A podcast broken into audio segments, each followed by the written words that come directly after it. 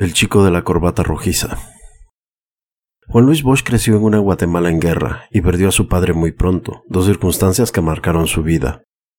Elsa Cabria y Asier Andrés.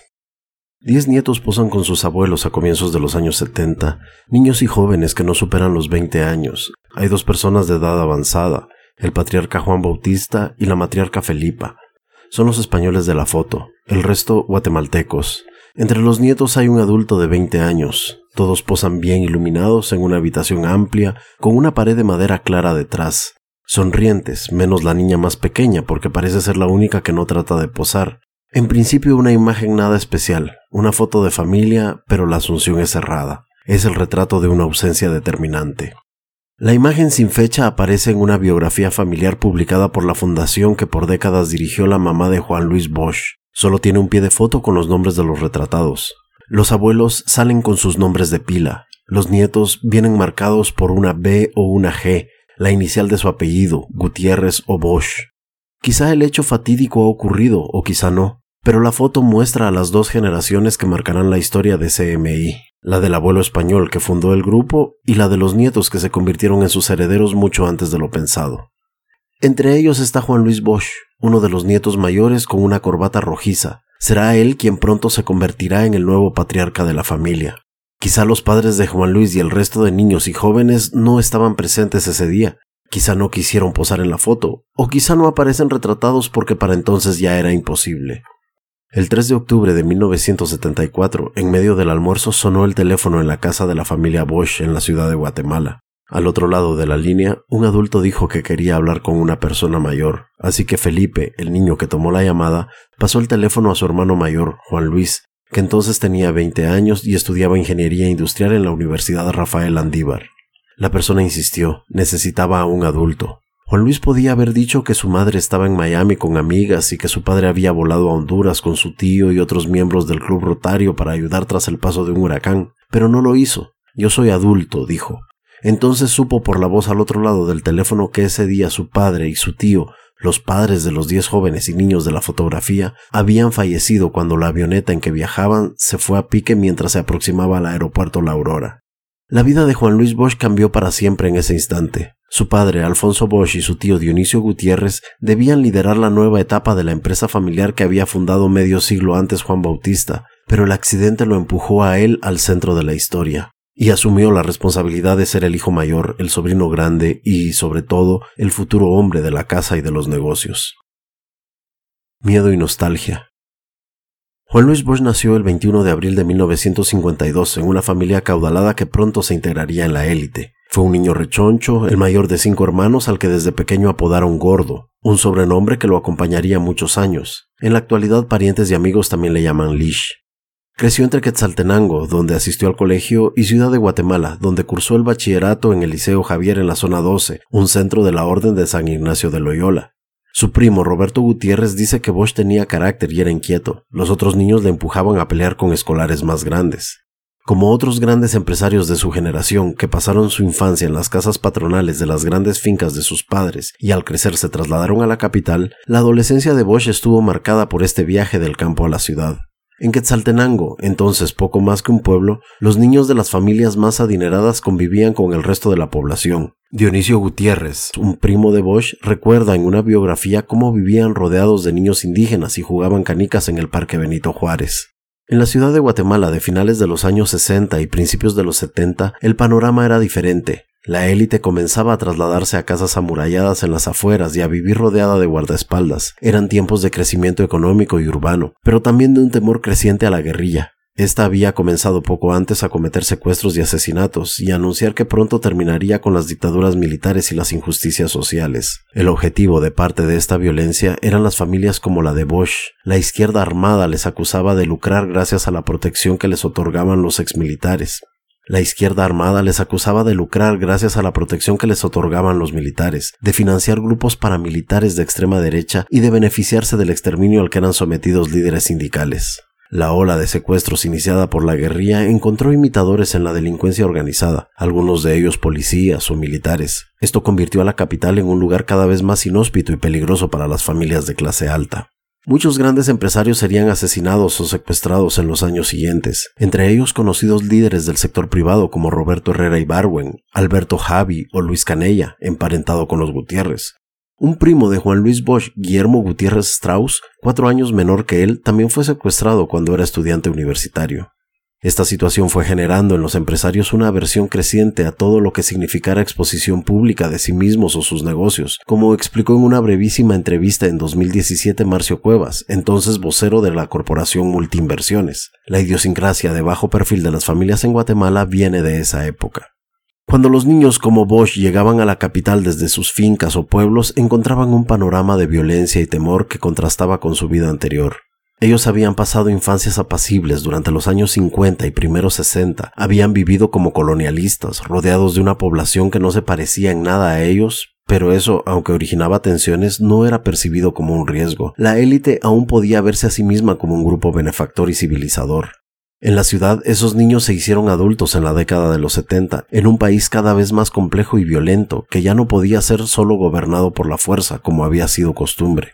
Los jóvenes hijos de la élite aprendían que esa mayoría de gente entre la que se habían criado debía ser temida, que la vida cómoda y tranquila que conocían era en realidad frágil y debía ser defendida a toda costa. El peligro residía en los guerrilleros, los comunistas, los sindicalistas, los curas peligrosamente cercanos a la izquierda o los activistas indígenas que les recordaran que Guatemala era un país multicultural construido sobre el racismo y la exclusión. Con el tiempo, esos jóvenes se convertirían en líderes empresariales marcados por la nostalgia de la Guatemala de su infancia y una hostilidad extrema hacia cualquier cosa que oliese a izquierdismo u organización social. Este sería un miedo profundo que no desaparecería de la mente de estos empresarios por mucho dinero o éxito en los negocios que alcanzaran, por mucho que vieran a la izquierda ser exterminada o fracasar una y otra vez en las elecciones. Juan Luis Bosch sería uno de estos empresarios. Pero este viaje de Quetzaltenango a la capital que realizó el empresario en su adolescencia no solo fue importante para su formación, era un reflejo de otro tránsito aún más importante, el de los negocios de su familia, que estaban creciendo más allá de Occidente y extendiéndose por todo el país. El boom del trigo. Sus padres, Alfonso Bosch e Isabel Gutiérrez, eran ambos hijos de migrantes españoles, catalanes los Bosch, asturianos los Gutiérrez, cuyas familias se habían establecido en el altiplano occidental de Guatemala a comienzos del siglo XX. Alfonso había conocido a Isabel en Quetzaltenango, se había casado con ella y había comenzado a implicarse cada vez más en los negocios de su suegro, Juan Bautista Gutiérrez, el abuelo de la fotografía. En una familia en la que las mujeres, hasta la fecha, solo se han dedicado a fundaciones, obras sociales o negocios menores, Alfonso se convirtió en el hijo que Isabel no era, un hombre de confianza para los negocios de Juan Bautista. El patriarca había nacido en 1896 en Campiellos, una aldea minúscula de la montaña asturiana, una región del norte de España de pastores y mineros en la que los jóvenes más ambiciosos solían emigrar a América para convertirse en indianos. Juan Bautista cruzó el océano con seis años para reunirse con su padre, Dionisio, uno de esos indianos, que se había establecido unos años antes en San Cristóbal Totonicapán. Este es un pueblo de mayoría quiché, situado en el acceso al valle de Quetzaltenango, y que según se dice en la familia, a Dionisio le había recordado a Asturias. Aunque el padre volvería a España un tiempo después, Juan Bautista convirtió al nuevo país en el suyo, se integró en la comunidad de migrantes europeos en Quetzaltenango. Este consistía en un reducido número de familias cuyos integrantes se casaban, comerciaban y se prestaban dinero entre ellos y que, en parte gracias a ello, habían prosperado.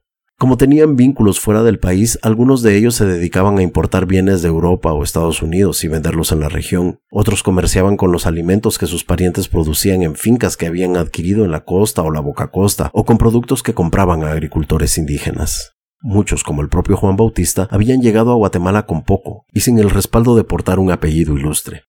En la actualidad, el 16% de la población de Asturias se apellida Gutiérrez de primer o segundo apellido, según el Instituto Nacional de Estadística Español. Pero en Guatemala estos jóvenes poseían una ventaja, eran europeos, esto significaba principalmente que no eran indígenas. Esto les convertía a ojos de autoridades y otros miembros de la élite en personas confiables con las que hacer negocios o a las que otorgar cargos públicos. Aún así, Juan Bautista y sus descendientes serían considerados nuevos ricos por largo tiempo. Además no eran capitalinos, sino de Quetzaltenango, y nunca poseyeron grandes extensiones de tierra, a diferencia de las familias que formaron parte de la oligarquía histórica. La diferencia sutil entre las élites tradicionales y estas otras es que ya son élites, pero sin el nivel aristocrático, dice en una soleada mañana de marzo de 2017 Roberto Gutiérrez, un primo de Juan Luis Bosch. Juan Bautista aprovechó las oportunidades que le ofreció el nuevo país. Abrió una tienda en San Cristóbal y después se estableció en la ciudad de Quetzaltenango. Comenzó vendiendo granos básicos, pero fue creciendo hasta incursionar, por ejemplo, en la venta de repuestos para los carros estadounidenses, que entonces comenzaban a multiplicarse, y durante la dictadura del general Jorge Ubico, en la década de 1930, fue designado alcalde de San Cristóbal. Este era un pueblo en el que más del 90% de la población era quiché, pero el alcalde había nacido en Asturias. Fue entonces cuando sucedió un hecho clave para explicar el ascenso de la familia a la élite. Protección.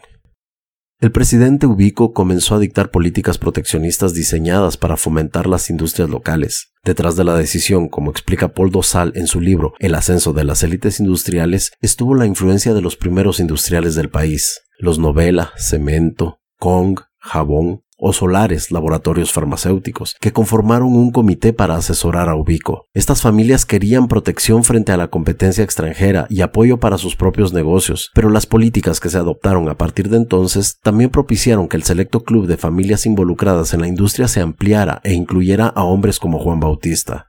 Él había llegado recientemente a Guatemala y carecía de las conexiones familiares imprescindibles para formar parte de la élite tradicional, pero su habilidad y las políticas públicas conducirían a la familia a ser una de las más ricas del país. Ubico subió los aranceles, los impuestos que se cobran en las aduanas, a la harina de trigo importada del extranjero y ordenó que una cuarta parte de la harina usada en las panaderías fuera comprada a molinos nacionales. Esto provocó un boom en la producción nacional de harina de trigo, que se duplicó entre 1935 y 1944, según los datos de El ascenso de las élites industriales. Y si había un lugar apropiado para el cultivo de trigo en un país tropical como Guatemala, ese era el Valle de Quetzaltenango, un territorio a más de 2.000 metros de altitud con un clima más bien frío y seco. Juan Bautista y otros socios españoles aprovecharon la oportunidad y fundaron un molino industrial en Quetzaltenango, el Molino Excelsior. A partir de entonces los negocios despegaron. Para cuando nació Juan Luis Bosch a comienzo de los 50, su papá, Alfonso, había comenzado a pasar cada vez más tiempo en la capital, participando en la expansión de las actividades molineras de su suegro Juan Bautista. En 1955, durante el gobierno del coronel Carlos Castillo Armas, se elevaron aún más los aranceles a la harina de trigo hasta el punto que importarla dejó de ser rentable. El objetivo de esto era motivar a que las grandes transnacionales de Estados Unidos que dominaban este sector, General Mills y Pillsbury, decidieran establecerse en Guatemala, y esto fue lo que sucedió. Las transnacionales buscaron socios locales entre los productores de harina. Estos eran principalmente quetzaltecos de origen español que se habían enriquecido con el boom del trigo. General Mills se asoció con los Canella. Pillsbury encontró a Juan Bautista. Así nació Molinos Modernos a comienzos de los años 60, el primer gran negocio de la familia de alcance nacional. Los tiempos eran propicios para fundar una industria. En 1959 quedó claro que el proteccionismo y la intención de industrializar el país eran políticas firmes y a largo plazo, en las que empresarios y militares estaban de acuerdo. Ese año, el nuevo dictador, el general Miguel Idígoras, aprobó la Ley de Desarrollo Industrial. La nueva legislación permitía a las empresas solicitar aranceles altos para protegerse de la competencia extranjera y obtener incentivos fiscales si invertían en maquinaria o en ampliar sus fábricas. Además, ese mismo año, Idígoras aprobó la ley de fomento avícola, que estaría vigente casi 30 años y que exoneraba de casi todos los impuestos a quienes se dedicaran a producir pollo o huevos. Esto estimularía aún más la demanda interna de harinas para alimentar a los pollos e induciría al propio Juan Bautista a incursionar en la avicultura poco después. Idígoras había prometido que toda la población tendría un pollo en su olla, y sus leyes de 1959 garantizaron que esos pollos serían criados en modernas factorías guatemaltecas y alimentados con concentrados industriales producidos en Guatemala. En su libro, Dosal explica que, en teoría, las leyes de 1959 debían servir para atraer nuevas inversiones, pero en la práctica, argumenta el académico, crearon un sector industrial en el que cada tipo de industria tenía uno o dos actores dominantes. Estos se hacían todopoderosos y desincentivaban que otros incursionaran en el mercado.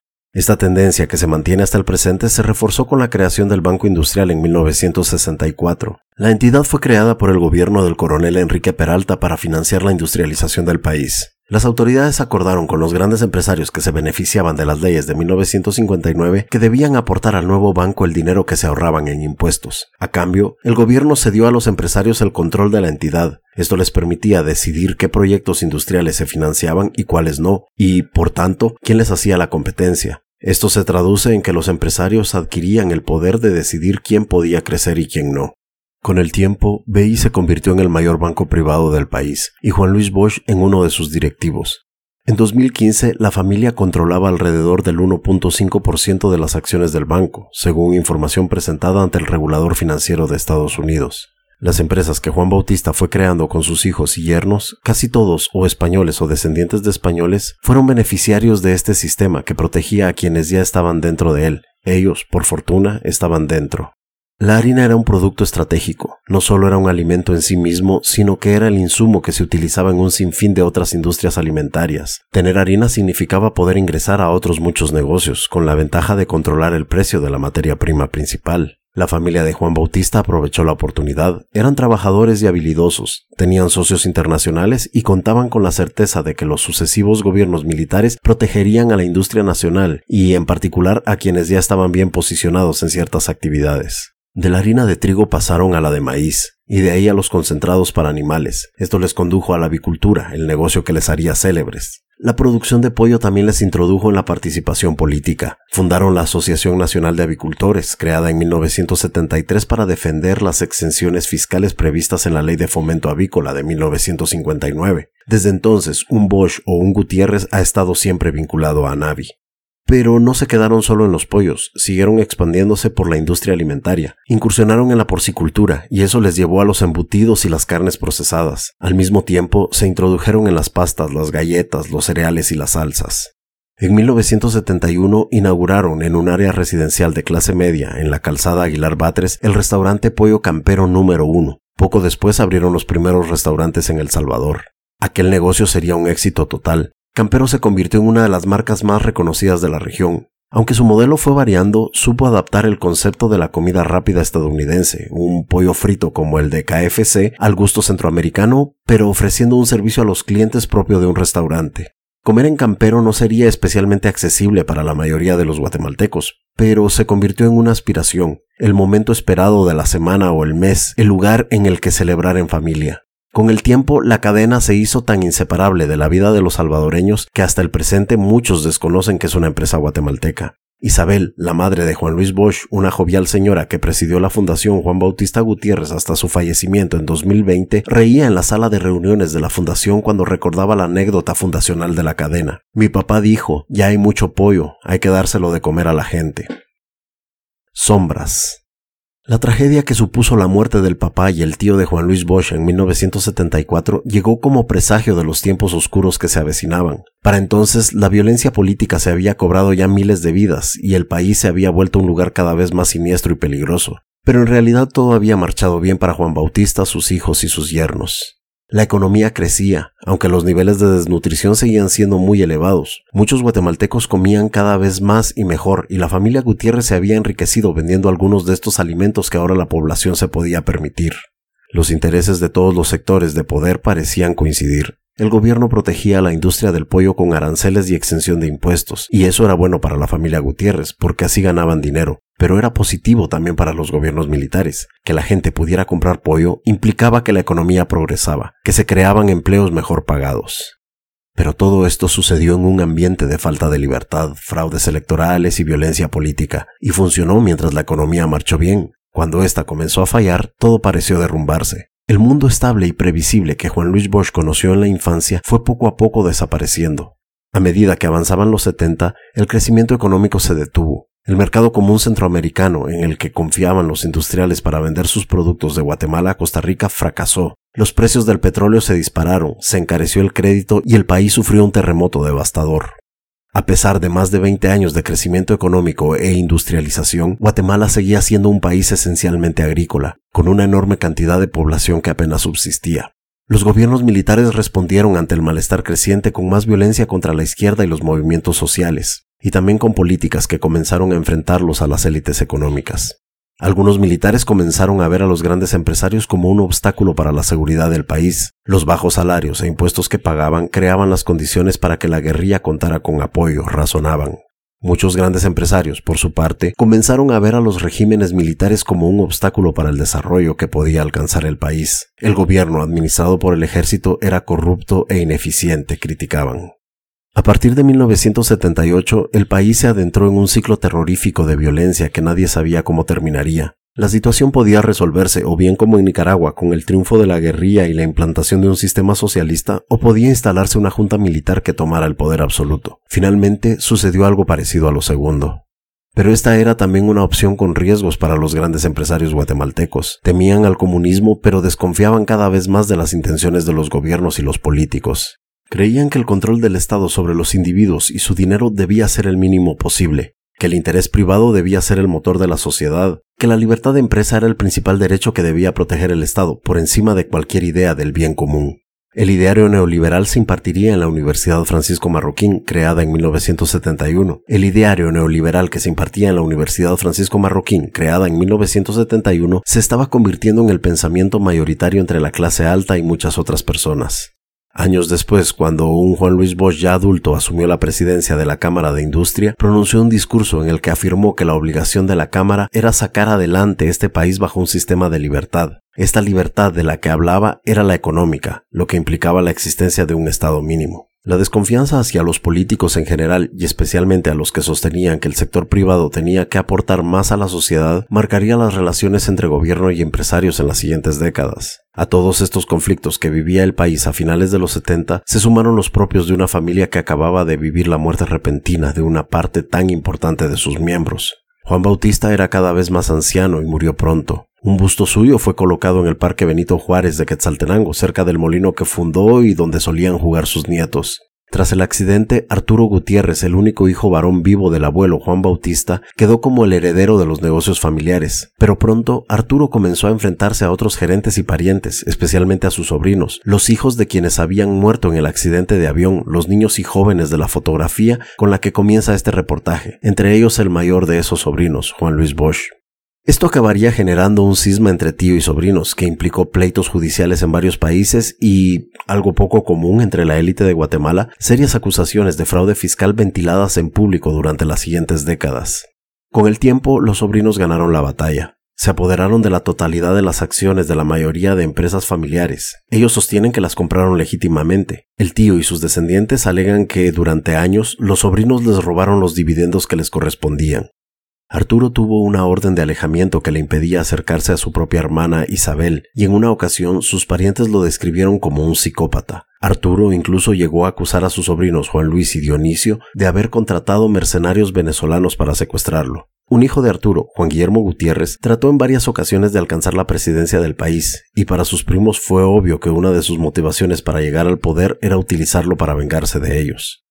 Estos pleitos fueron el origen de una preocupación que estuvo presente en la familia a partir de entonces, cómo organizar los negocios de manera que las diferentes facciones siguieran viviendo en armonía. La solución que encontraron fue un sistema rotatorio y bicéfalo entre los Bosch y los Gutiérrez. Cada rama familiar sabe lo que hace la otra, pero cada una es responsable de sus propios movimientos. En medio de todos estos conflictos que se irían desarrollando, quedó un chico de 20 años que vivía en un país en crisis, en una familia en crisis y que además había perdido a su papá.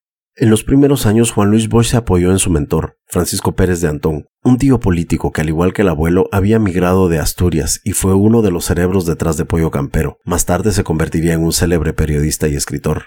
Pero a medida que sus primos Juan José y Dionisio y su hermano Felipe, siempre solo los hombres, crecieron, terminaron licenciaturas y maestrías en Estados Unidos y se incorporaron a los negocios, Juan Luis Bosch se consolidó como el líder de la nueva generación. El joven de la corbata rojiza se convirtió en un gran empresario guatemalteco más, conservador, centrado en el trabajo, que puede escribir mensajes de trabajo en plena madrugada, es reacio a aparecer en público o hablar con la prensa, y bautizó al primero de sus cuatro hijos con el nombre del abuelo, Juan Bautista. Aunque se haría millonario, no se le conocen excentricidades más allá de las habituales. Una sociedad anónima controlada por él y sus hermanos posee aviones, helicópteros y apartamentos en Key Biscayne, entre otros lugares, valorados en unos 25 millones de dólares según información disponible en España. Tampoco se le conocen gustos sofisticados como tantos otros guatemaltecos. Es seguidor de la Liga Española de Fútbol y cuando viaja a España trata de acudir al estadio del Real Madrid, club del que es forofo.